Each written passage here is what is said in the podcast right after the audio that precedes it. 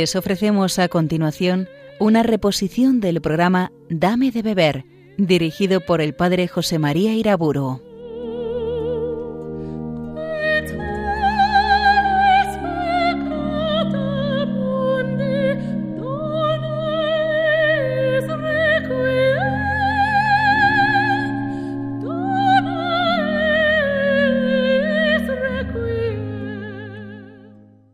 Nombre del Padre, del Hijo y del Espíritu Santo. Danos, Señor, tu luz y tu verdad.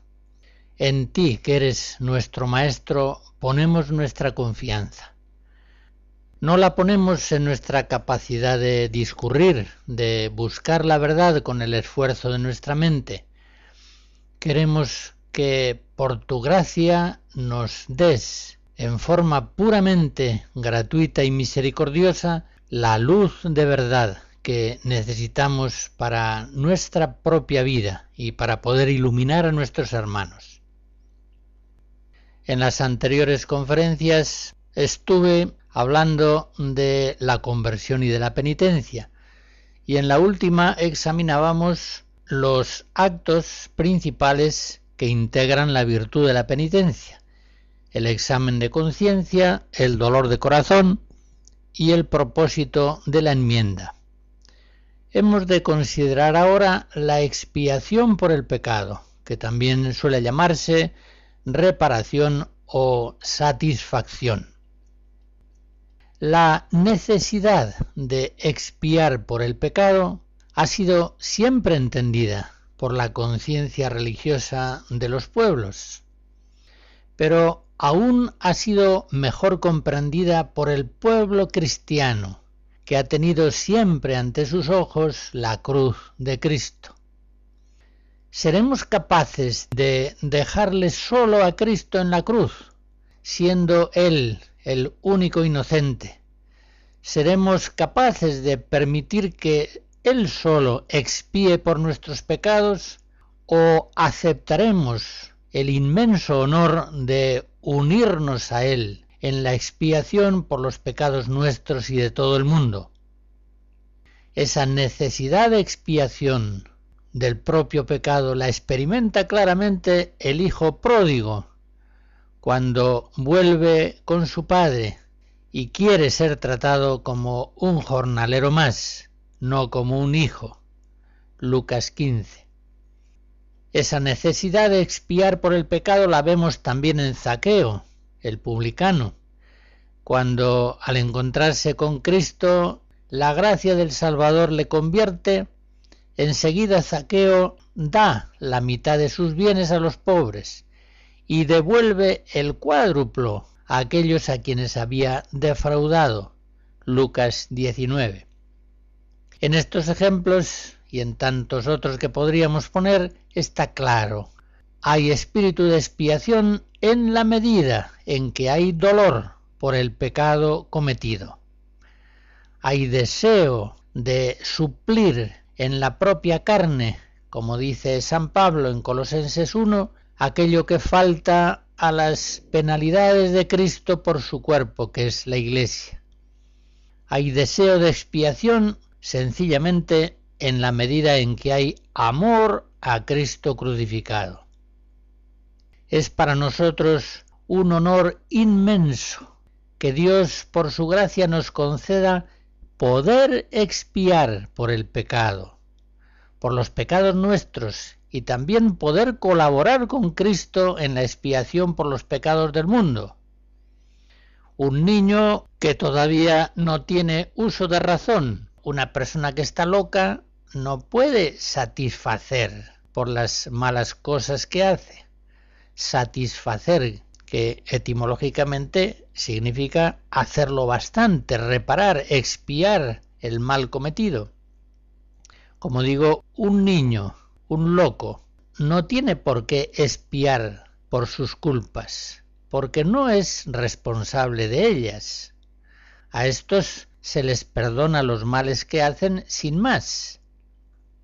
Pero la maravilla del amor de Dios hacia nosotros es que nos ha concedido la gracia de poder expiar con Cristo por nuestros pecados y por los pecados del mundo. Ciertamente que nuestra expiación de nada valdría si no se diera en conexión con la de Cristo. Pero hecha en unión a éste, tiene nuestra expiación un valor ciertísimo y nos configura con Cristo en su pasión. El concilio de Trento dice que al padecer en satisfacción por nuestros pecados, nos hacemos conformes a Cristo Jesús, que por ellos satisfizo, y de quien viene toda nuestra suficiencia. 2 Corintios 3. Y sigue diciendo, verdaderamente no es esta satisfacción que pagamos por nuestros pecados tal que no sea por medio de Cristo Jesús, en el que satisfacemos haciendo frutos dignos de penitencia. Lucas 3, que de Él tienen su fuerza, por Él son ofrecidos al Padre, y por medio de Él son aceptados por el Padre. Hasta aquí el texto del concilio de Trento. Esta convicción de que la expiación por el pecado forma parte integrante de la virtud de la penitencia, esta convicción de fe según la cual no acabamos de arrepentirnos de un pecado hasta que tratamos de satisfacer por él en la medida del don de Dios, en la medida de nuestras posibilidades. Es una convicción de fe que durante siglos podríamos decir ha sido de cultura general en el pueblo cristiano. Pero actualmente es una verdad de fe muy ignorada. No basta con reconocer nuestros pecados por el examen de conciencia, no basta que tengamos dolor de corazón por ellos, no basta que sea sincero el propósito de la enmienda. La virtud de la penitencia solamente culmina su virtualidad para convertirnos cuando a todos esos actos se añade la expiación por los pecados cometidos. Como digo, esto en otro tiempo era una convicción de cultura general en el pueblo cristiano, pero actualmente está bastante, bastante ignorada. La devoción al corazón de Jesús, por ejemplo, cuando estaba más vigente, más vivida en la iglesia, al centrar en la contemplación del amor que nos ha tenido el crucificado su atención, y al insistir tanto en la respuesta de amor que debemos al corazón de Jesús traspasado por nuestras culpas, necesariamente es una devoción que se centra también en la espiritualidad de la expiación, de la reparación, del desagravio. Pío XI en 1928 dedica una impresionante encíclica, Miserentissimus Redemptor, precisamente al tema de la expiación que todos debemos al Sagrado Corazón de Jesús. A todos nos vendría bien releer en esta encíclica sobre todo los números 5 al 13, en donde fundamenta teológicamente la necesidad de la expiación por los pecados del mundo y por los pecados propios. Pidamos, pues, para nuestro tiempo al Espíritu Santo, a la fuente de todo don, que acreciente en nosotros, en todo el pueblo cristiano, el sentido penitencial de la necesidad de expiar por nuestros pecados. De Homilius, músico del siglo XVIII, discípulo de Juan Sebastián Bach, escuchamos la composición Miedo y Espanto.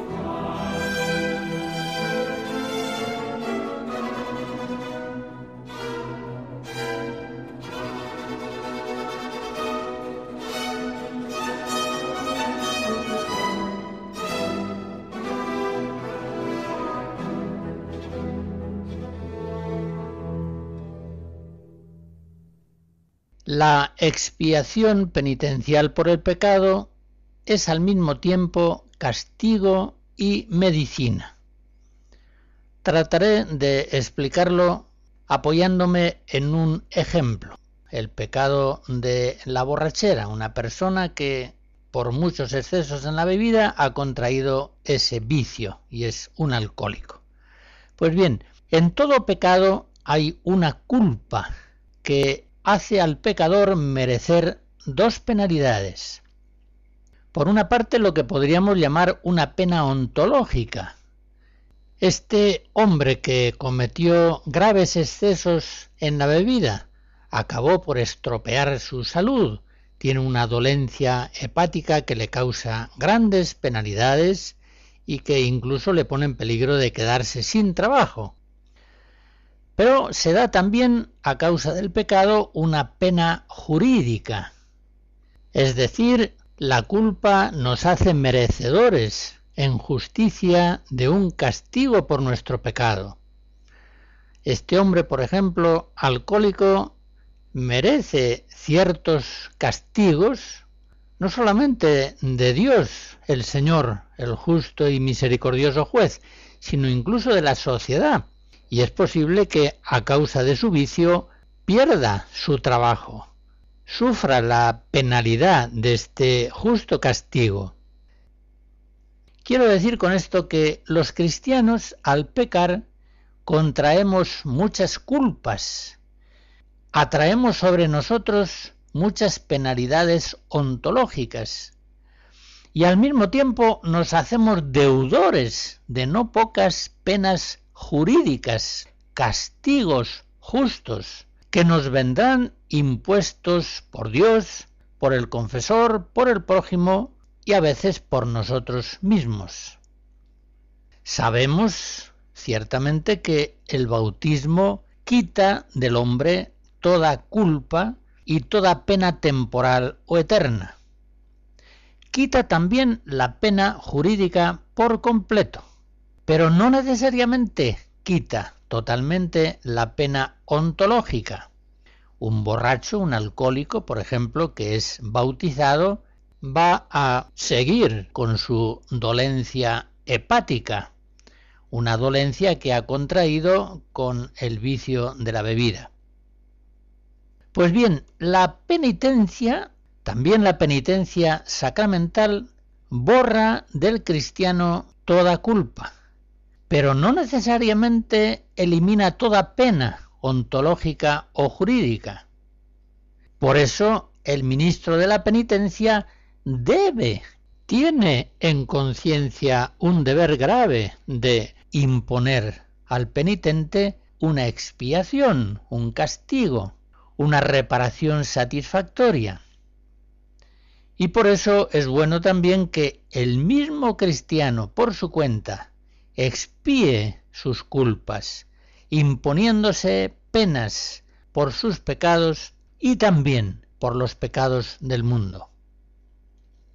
Leo sobre esto un texto de Santo Tomás de Aquino que es muy luminoso, aunque un poco difícil de entender. Presten atención, por favor. Santo Tomás dice que, aunque a Dios, por parte suya, nada podemos quitarle, sin embargo, el pecador, en cuanto está de su parte, algo le sustrae a Dios al pecar. Por eso, para llevar a cabo la compensación, conviene que la satisfacción penitencial quite al pecador algo que ceda en honor de Dios.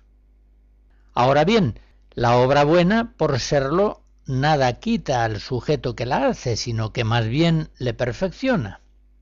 Por tanto, no puede realizarse tal substracción por medio de una obra buena a no ser que sea penal. Y por consiguiente, con esto ya Santo Tomás llega a la conclusión de su argumento, para que una obra sea satisfactoria es preciso que al mismo tiempo sea buena para que honre a Dios y que sea penal para que por ella algo se le quite al pecador. Esto lo enseña en el suplemento de la Suma Teológica 15.1. Hasta aquí he hablado de la expiación penitencial en su sentido primario de castigo por el pecado. Añado ahora algunas consideraciones sobre la expiación penitencial como medicina y seguiré empleando el ejemplo del alcohólico, el que ha contraído un vicio a causa de la reiteración de pecados de borrachera. La contrición quita la culpa, pero la expiación penitencial ha de sanar las huellas morbosas que la culpa dejó en la persona. Ya comprenden ustedes que esta función de la penitencia tiene una inmensa importancia para la vida espiritual.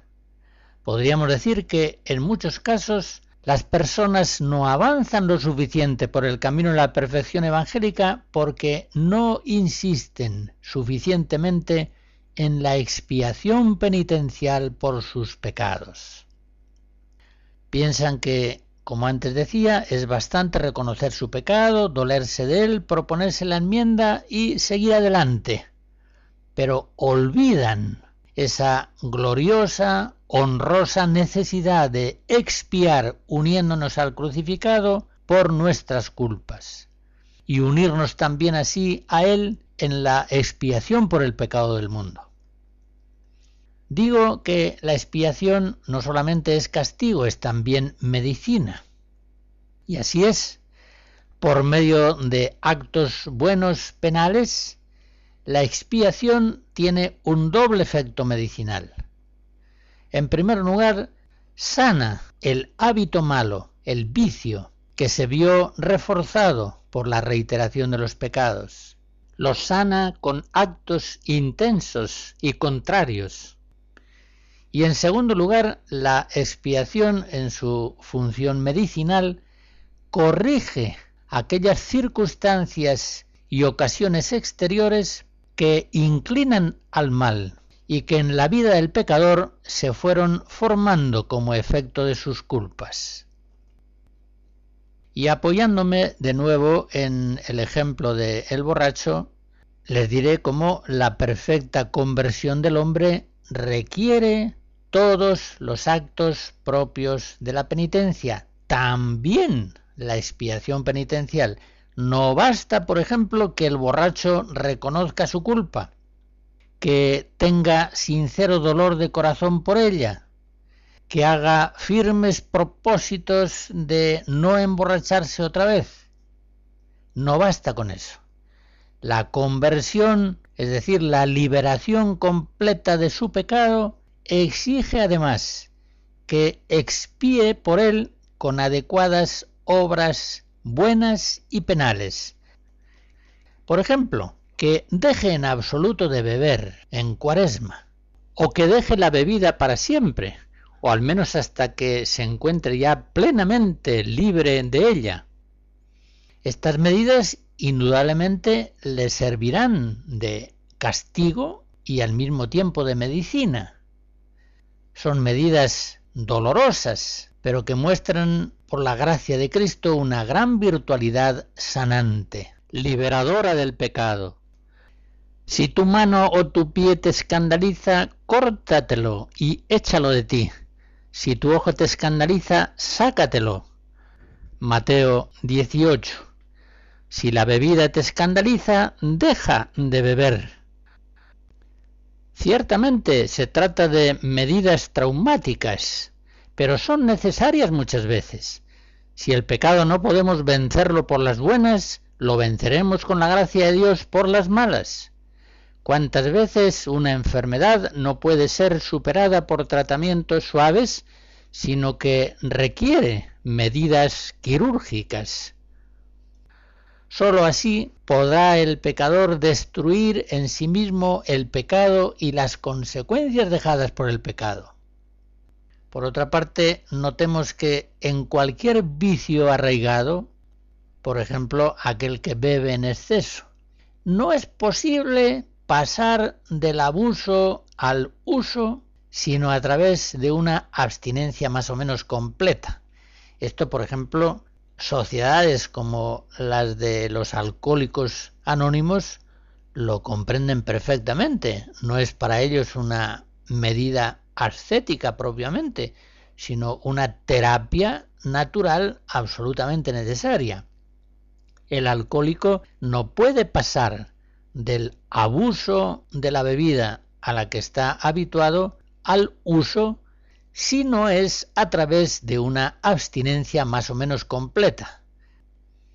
Por eso, supónganse ustedes, cambio ahora de ejemplo, una persona que está adicta a la televisión, que ha contraído el vicio de ver la televisión sin moderación, sin honestidad, sin dominio, de tal modo que el uso de la televisión se ha convertido para él en un vicio, en ocasión próxima y habitual de muchos pecados. Pues bien, ya comprenden ustedes que si esta persona se quiere desarraigar del vicio de la televisión, quiere liberarse de esa adicción, no basta con que reconozca su pecado, no basta con que se duela de él, no basta con que se haga firmes propósitos de enmendarse y de en adelante usar moderadamente la televisión, no basta, no basta, no seamos ingenuos. Él mismo sabe por experiencia que no basta con eso. Es necesario que esta persona castigue sus pecados y en el propio castigo implique medidas medicinales para librarse de su vicio. Es decir, que una persona adicta a la televisión lo mejor que puede hacer es prescindir de usarla durante un cierto tiempo. De tal modo que por la abstinencia logre pasar del abuso de la televisión a un uso moderado. Pero, insisto, no logrará liberarse del vicio de la televisión simplemente por el examen de conciencia, el dolor de corazón y el propósito de la enmienda. La virtud de la penitencia no libra al hombre del pecado y de sus consecuencias si no se cumplen todos los actos que la integran. También el acto de la expiación penitencial por el pecado. Me parece indudable que uno de los puntos más débiles de la espiritualidad cristiana en nuestro tiempo es la ignorancia, el menosprecio e incluso la negación de la virtualidad santificante de los actos penitenciales de expiación. Pablo VI, en la Constitución Apostólica Penitemini, haced penitencia, del año 1966, en ese precioso documento, fundamentó en la Biblia, en la tradición de los padres, en la mejor teología, la necesidad de los actos penitenciales expiatorios. Y poco después, en el año 1968, comentando la ley eclesiástica renovada de la penitencia, decía así, no podremos menos de confesar que la ley de la penitencia no nos encuentra hoy bien dispuestos ni simpatizantes, ya sea porque la penitencia es por naturaleza molesta, pues constituye un castigo, algo que nos hace inclinar la cabeza, nuestro ánimo y aflige nuestras fuerzas, ya sea porque en general falta la persuasión de su necesidad ¿Por qué razón, sigue diciendo el Papa, hemos de entristecer nuestra vida cuando ya está llena de desventuras y dificultades? ¿Por qué, pues, hemos de imponernos algún sufrimiento voluntario añadiéndolo a los muchos ya existentes? ¿Acaso inconscientemente vive uno tan inmerso en el naturalismo, en una simpatía con la vida material, que hacer penitencia hoy resulta incomprensible, además de molesto.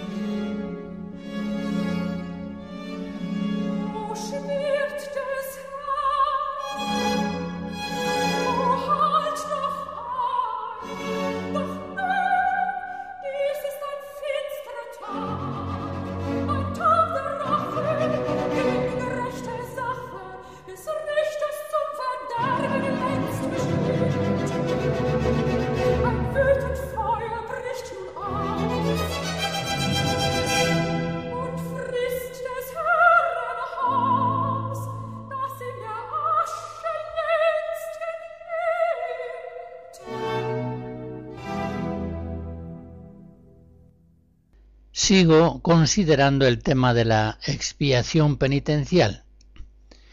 El cristiano es sacerdote en Cristo, ya desde el bautismo, y por serlo está destinado a expiar por los pecados del mundo, no solamente por los suyos. Jesucristo es a un tiempo sacerdote y víctima, y en la cruz como se nos dice en Mateo 26, ofreció su vida por todos para el perdón de los pecados. Y el cristiano, al participar de Cristo en todo, participa ciertamente de este mismo sacerdocio victimal y completa con la expiación de su propia sangre lo que falta a la pasión de Cristo para la salvación de su cuerpo, que es la Iglesia. Colosenses 1. Pío XII, en la encíclica Mediator Dei del año 1947, insistía en la condición sacerdotal de todos los fieles, por la cual habían de unirse a Jesucristo en el sacrificio de la cruz. Y decía el Papa Pío XII que esa condición sacerdotal por la cual los cristianos como Cristo son al mismo tiempo sacerdotes y víctimas, exige que de alguna manera adopten ellos la condición de víctima, abnegándose a sí mismos según los preceptos del Evangelio, entregándose voluntaria y gustosamente a la penitencia, detestando y expiando cada uno de sus propios pecados. Exige, en fin, que todos nos ofrezcamos a la muerte mística en la cruz junto con Jesucristo, de modo que podamos decir como San Pablo, estoy clavado en la cruz juntamente con Cristo. Gálatas 2. Esta es la verdad de la condición cristiana. Todos estamos llamados a ser corderos en el Cordero de Dios que quita el pecado del mundo todos estamos llamados a participar con Él en todo, también en la expiación que ofrece en la cruz.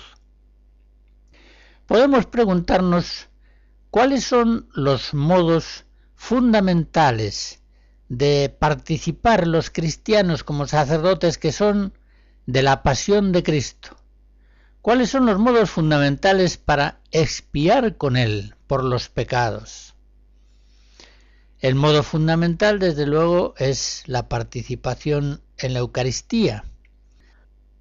Pero además de ello, hay tres vías fundamentales. En primer lugar, la aceptación de las penas de la vida. En segundo lugar, el cumplimiento de las penas sacramentales impuestas por el confesor. Y en tercer lugar, las penas procuradas espontáneamente por nosotros mismos, en lo que solemos llamar mortificación. De esos tres modos participamos de la pasión de Cristo.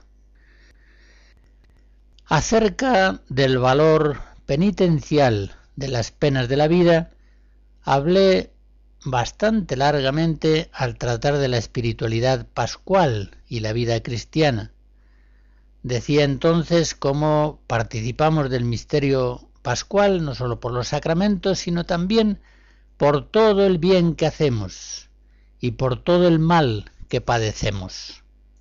Efectivamente, el cristiano participa de la cruz de Cristo, aceptando las penas de la vida, enfermedades, sufrimientos morales, decadencia psíquica y física, problemas económicos, problemas de convivencias difíciles, fatigas, prisas, trabajos duros, inseguridad, impotencia y finalmente muerte.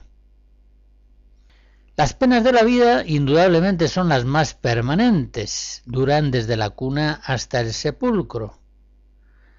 Las penas de la vida son sin duda las más dolorosas, mayores incomparablemente que cualquier penalidad que podamos asumir por iniciativa propia o que cualquier penitencia que el confesor nos imponga. Las penas de la vida son las más humillantes, las que con una elocuencia más implacable nos muestran nuestra condición inerme de criaturas.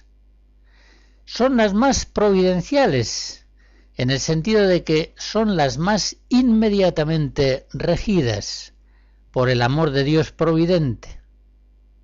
Y aunque parezca contradictorio, las penas de la vida son las más voluntarias.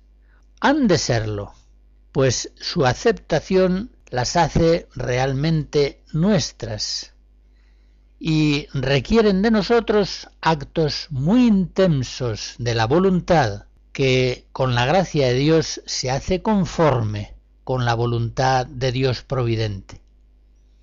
Y por último, las penas de la vida son las más universales, ya que todos los hombres, incluso aquellos que no conocen a Jesucristo, están de alguna manera misteriosa participando de la pasión de Cristo, al llevar sobre sus hombros cruces a veces verdaderamente abrumadoras.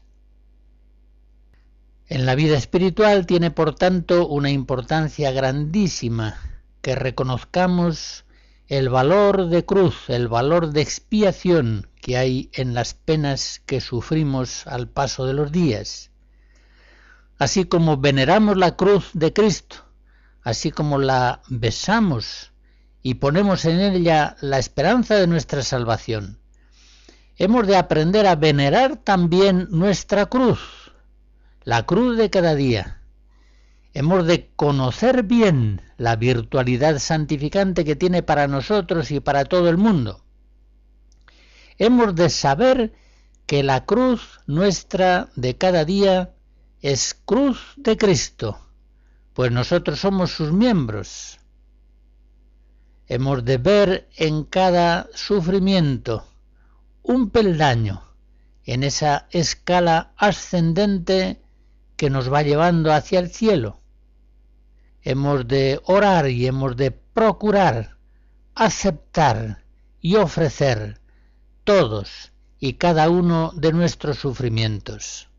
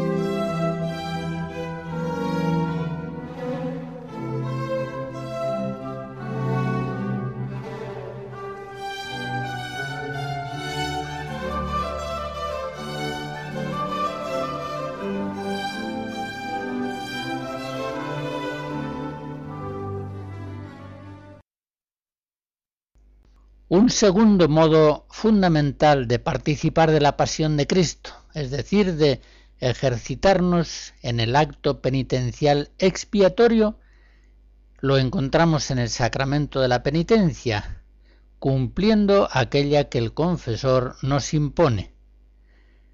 La Constitución Apostólica Penitemini de Pablo VI, en el número 42, nos dice que el acto penitencial impuesto a cada uno en el sacramento de la penitencia hace participar de forma especial de la infinita expiación de Cristo. Y recordemos en este punto que la Iglesia ya desde el principio, y concretamente así lo establece en el concilio de Trento, manda que el objeto y la cuantía de la satisfacción que el confesor impone al penitente deben acomodarse a cada penitente, para que de este modo cada uno repare el orden que destruyó y sea curado con una medicina opuesta a la enfermedad que le afligió. Conviene, pues, que la pena impuesta en el sacramento sea realmente remedio del pecado cometido y de algún modo renueve la vida. En este texto se reafirma ese carácter de castigo y de medicina que veíamos en la expiación penitencial.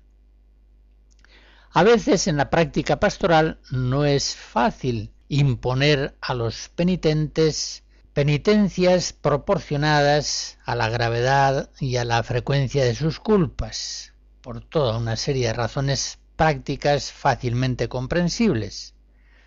¿Cuántas veces concretamente los mayores pecadores son los menos capaces de asumir pesadas penitencias, que tendrían para ellos una gran fuerza de castigo y de medicina, pero que no son capaces de sobrellevar? ¿Y cuántas veces la prudencia pastoral aconsejará darles en el sacramento penitencias leves? Para resolver este problema la Conferencia Episcopal Española, al presentar el nuevo ritual de la penitencia, decía algo muy interesante en la instrucción previa. Proponía que la obra penitencial expiatoria, sin quitar nada al valor de ser impuesta por el ministro, pueda ser sugerida por el penitente o considerada por ambos. Es, como digo, una sugerencia muy práctica, muy interesante. El confesor, volviendo por ejemplo al caso de un pecador adicto a la televisión, el confesor muchas veces no se atreve a imponerle una privación drástica del uso de la televisión, porque teme que sea una pena con la que el penitente no pueda. Pero sin embargo, si el penitente propone al confesor, Padre, ¿por qué no me impone como penitencia no ver la televisión hasta el día de la Inmaculada? Y entonces ya veremos.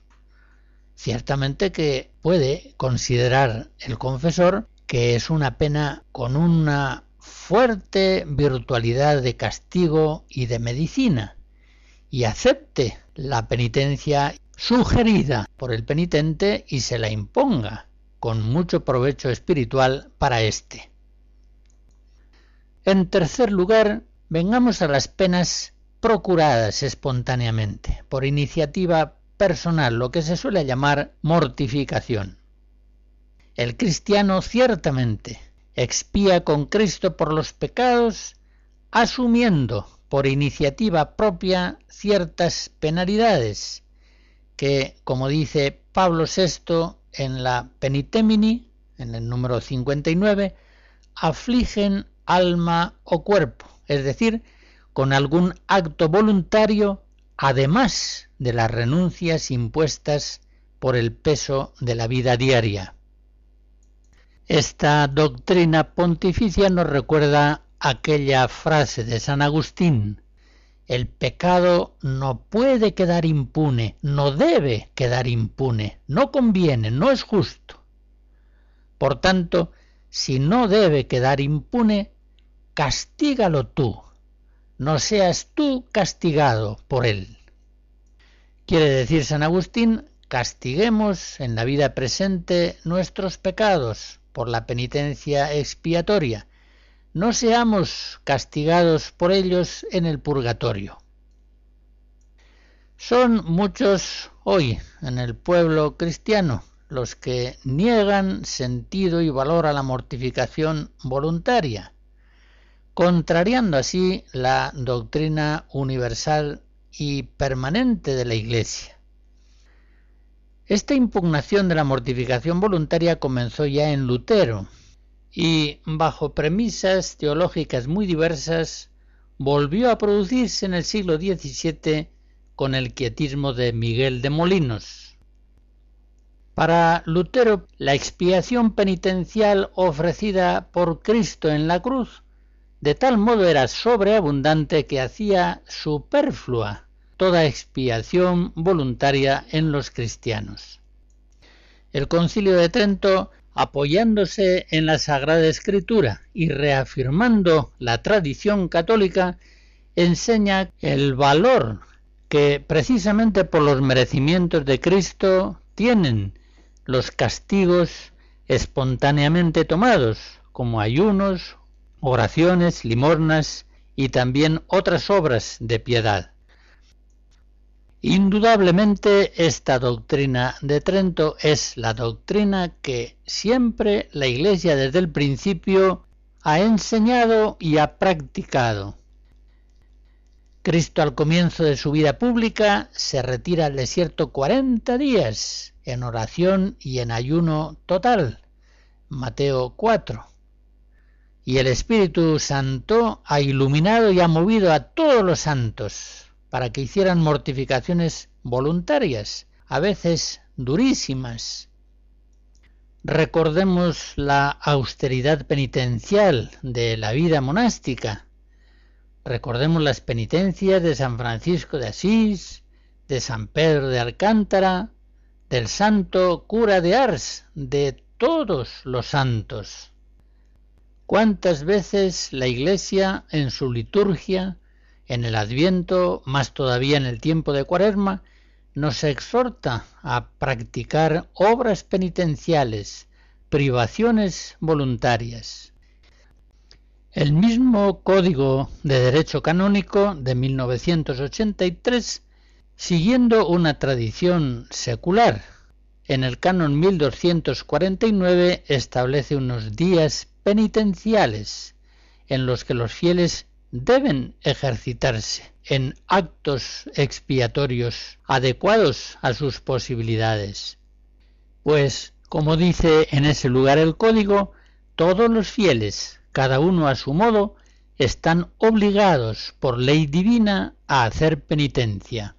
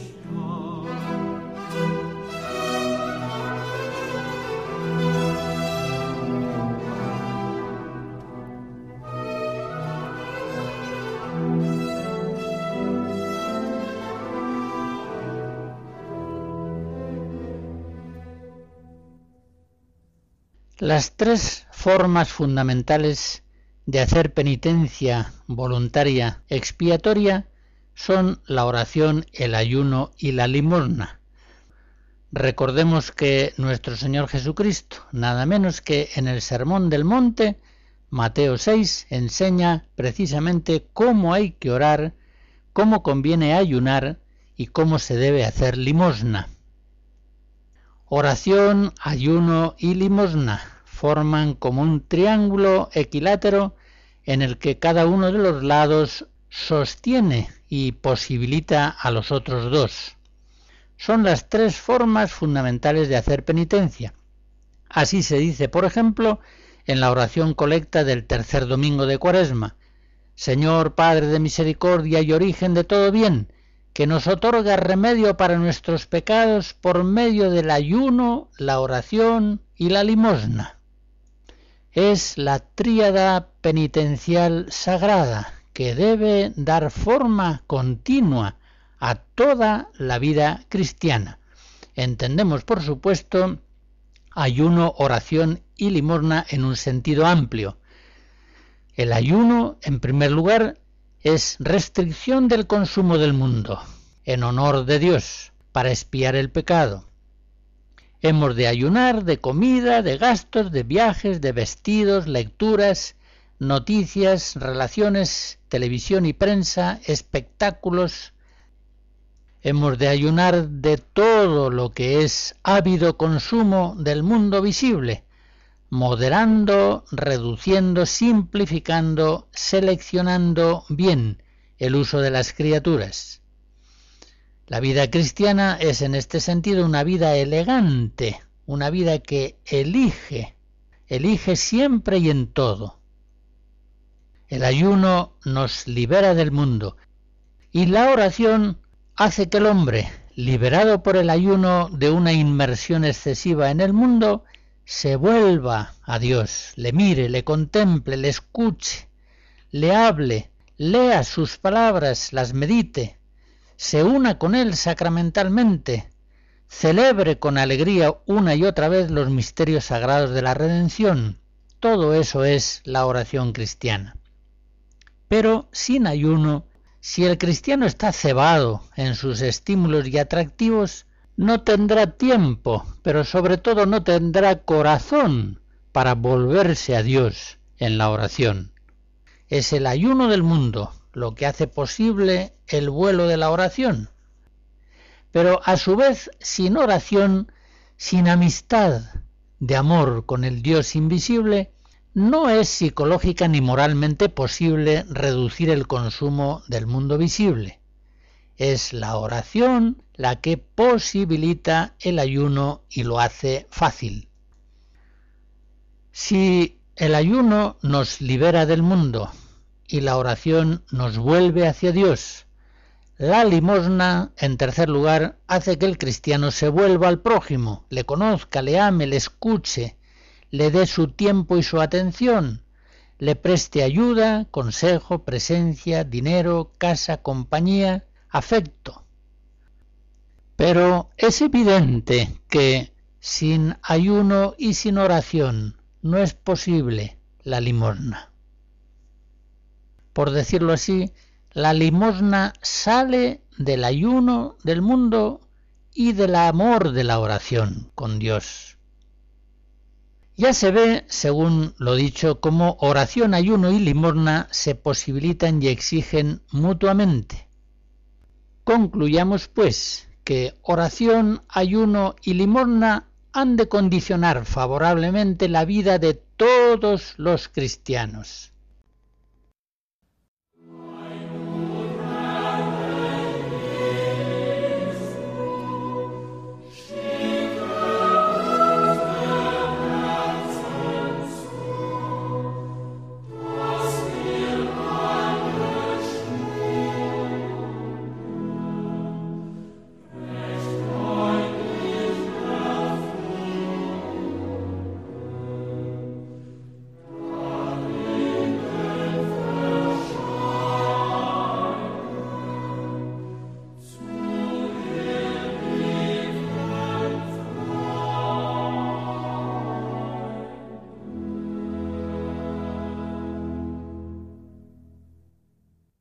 Termino con esta las conferencias que he dedicado al tema de la conversión y la penitencia. Y quiero acabar con solamente un pensamiento. La penitencia es una de las virtudes más alegres del cristianismo, porque ella nos hace pasar de la oscuridad a la luz, de la enfermedad a la salud, de la muerte a la vida, de la cautividad a la libertad propia de los hijos de Dios. Cristo Salvador inicia su predicación llamando a penitencia.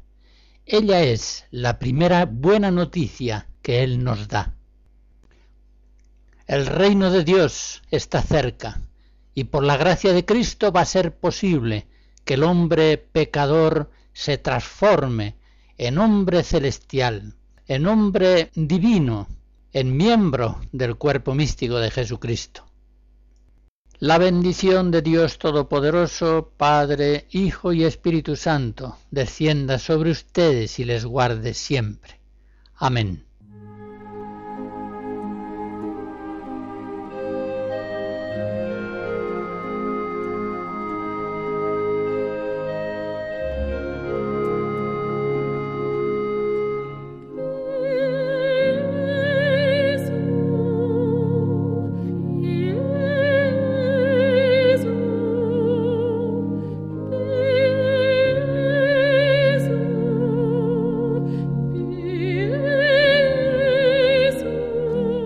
Han escuchado en Radio María una reposición del programa Dame de beber, dirigido por el padre José María Iraburo.